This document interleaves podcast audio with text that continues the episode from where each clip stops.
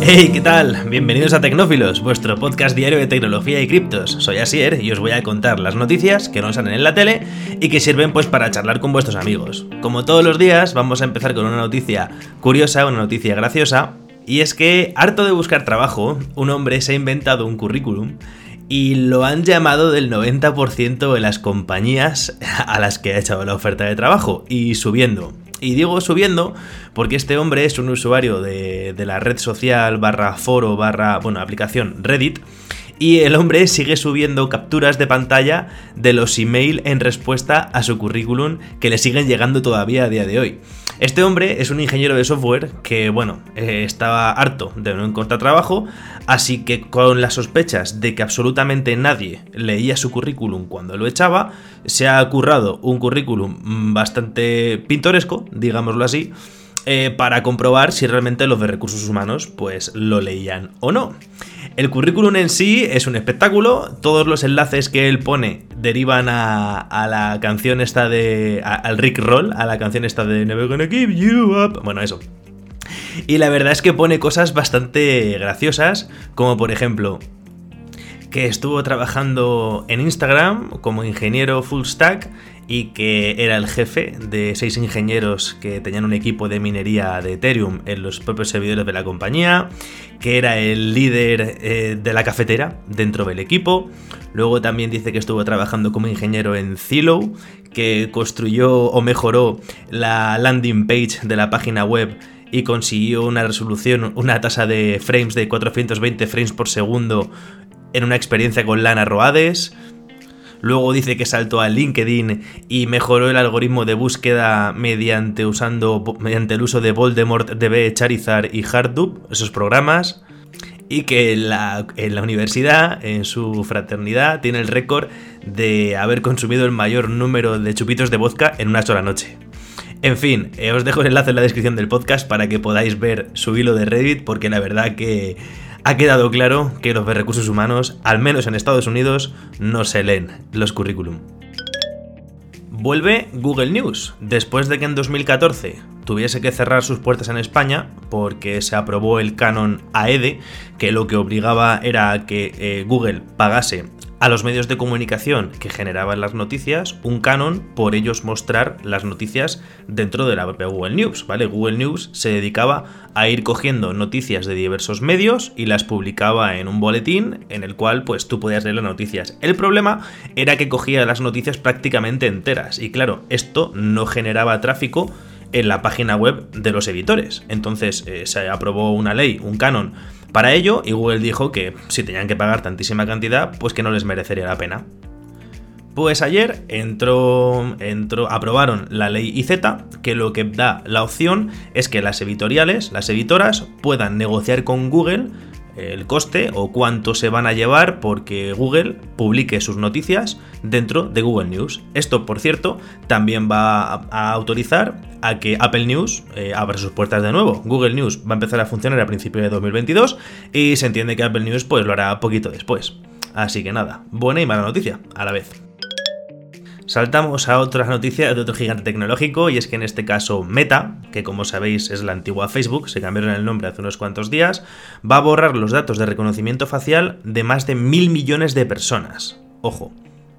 Y es que como sabéis, Facebook está bajo investigación en la Unión Europea por prácticas anticompetitivas, bueno, y por mil historias más que ha tenido en cuanto a cesión de datos privados, así que esto parece que es una medida para ir quitando trabajo a los entes reguladores de la Unión Europea. Este servicio de reconocimiento facial, en teoría y en principio, se diseñó simplemente para que fuese mucho más fácil etiquetar a la gente en las fotos. Lo que pasa que, claro, se han dado cuenta, se ha descubierto en los últimos años que Facebook estaba vendiendo los datos de reconocimiento facial a otras empresas, sin decir cuáles, y a saber para qué fondos o para qué, con qué objetivos. Así que nada, en las próximas semanas van a eliminar absolutamente todos los datos faciales de todo el mundo que tienen. Si no habéis aceptado que los guarden en vuestro perfil de Facebook, no tenéis de qué preocuparos porque directamente, en teoría, no los tienen. En teoría, es Facebook.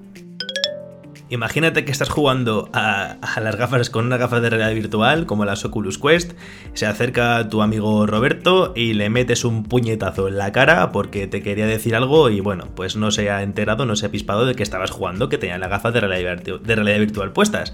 Pues eh, problema solucionado porque Facebook, o en este caso Meta, ha actualizado sus gafas Oculus Quest y Oculus Quest 2 con la tecnología SpaceSense, que lo que permite es que mientras estamos con las gafas puestas, si alguien entra dentro del perímetro de seguridad, se vea su silueta resaltada en rosita para que si le damos, pues que sea queriendo. Ya sabéis, si queréis meterle un tortazo a alguien y si el sistema os avisa, podéis decir, no, no, lo siento, tío, yo no me he dado cuenta. Pero bueno, actualización, entra mañana en funcionamiento, así que ya sabéis, ya no tenéis excusa. Pasamos a una noticia un poquito más alta, una noticia espacial, y es que esta noche han probado los mejores tacos que se han hecho nunca en el espacio. Claro, literalmente han sido los primeros. Y es que la NASA, como sabéis, pues está haciendo experimentos en la Estación Espacial Internacional para probar cómo se cultivan eh, vegetales dentro del espacio, vamos, en el espacio. Así que han conseguido cultivar unos chiles, tomates, los han rehidratado, han abierto carne de fajita en conserva y obviamente pues el pan de fajita. Y dicen que están increíbles, que saben prácticamente igual que en la Tierra y que hay potencial de crecimiento de lo que son las plantas en el espacio. Si bien he leído un estudio, dice que es bastante más complicado que crezcan por el tema este de la gravedad y de que no tienen una fuente de calor, o de, en este caso el sol, como llevan teniendo toda la vida, pero bueno, un pasito más hacia el avance. Dicen que esta, esta forma de cultivo esperan que sea autosostenible y es lo que nos va a permitir ir a Marte y que los astronautas pues no estén todo el rato comiendo cositas de bolsita, que acabarán un poco hartos.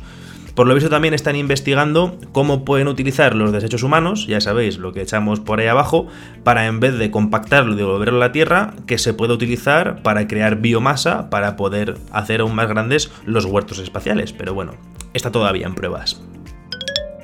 Tesla la vuelve a liar, ha metido otra actualización, bueno, mete muchísimas, pero ha metido una actualización en sus coches, en concreto los Model S, Model X y Model 3 de entre el 2017 y 2021 y los Model Y del 2020 a 2021, como digo, los, ha actualizado y se ha dado cuenta, la gente se ha dado cuenta de que el coche no para de, de saltar avisos del sistema de frenado automático en caso de colisión y que en algunos casos el coche incluso activa el sistema de frenado anticolisión y el coche literalmente clava frenos donde esté.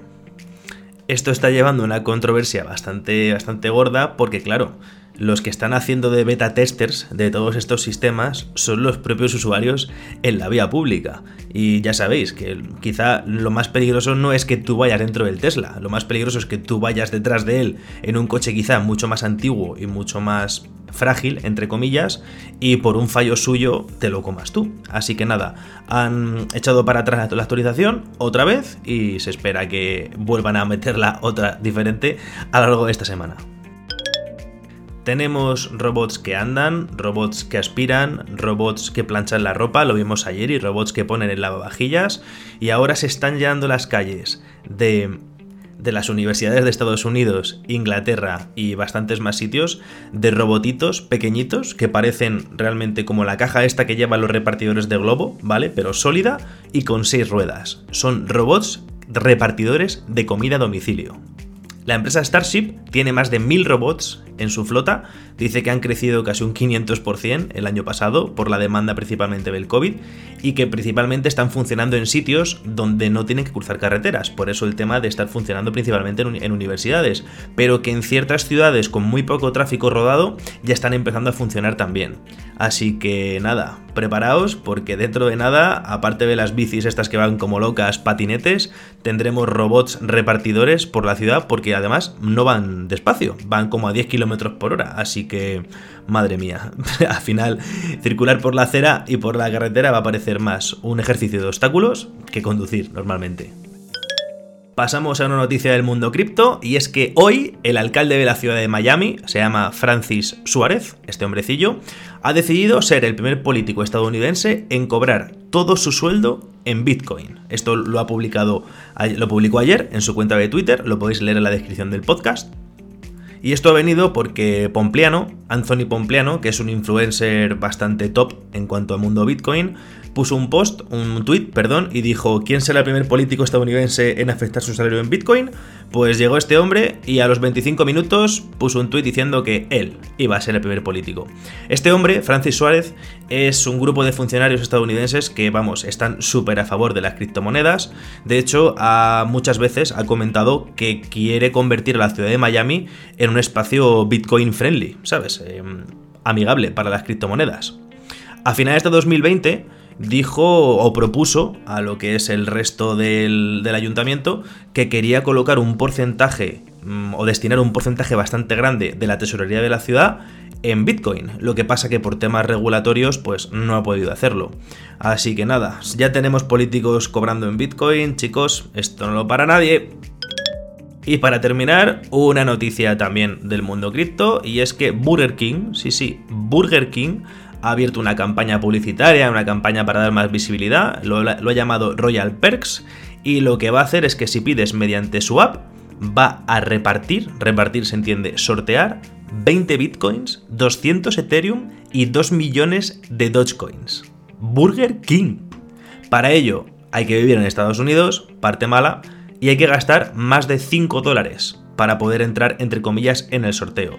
Echando cuentas, dice que, bueno, dice, he echado las cuentas yo, que narices, dice que uno de cada 10.000 personas o gente que haga un pedido va a recibir un Ethereum y uno en cada 100.000 va a recibir un Bitcoin. Y prácticamente todos los que hagan un pedido van a recibir mínimo un Dogecoin para poder pedir, digamos, la recompensa, hay que estar registrado en Robinhood, que Robinhood es una plataforma de trading que si bien mm, ha perdido prácticamente el 80% de sus usuarios en este último trimestre, así que nada, es una campaña publicitaria entre Robinhood y Burger King, pero vamos, que una cadena de comida rápida esté ya regalando criptomonedas, madre mía, alucinante. Esto ha sido todo por hoy, espero que os haya gustado el podcast, ya sabéis, subimos uno todos los días, así que nada, hasta mañana.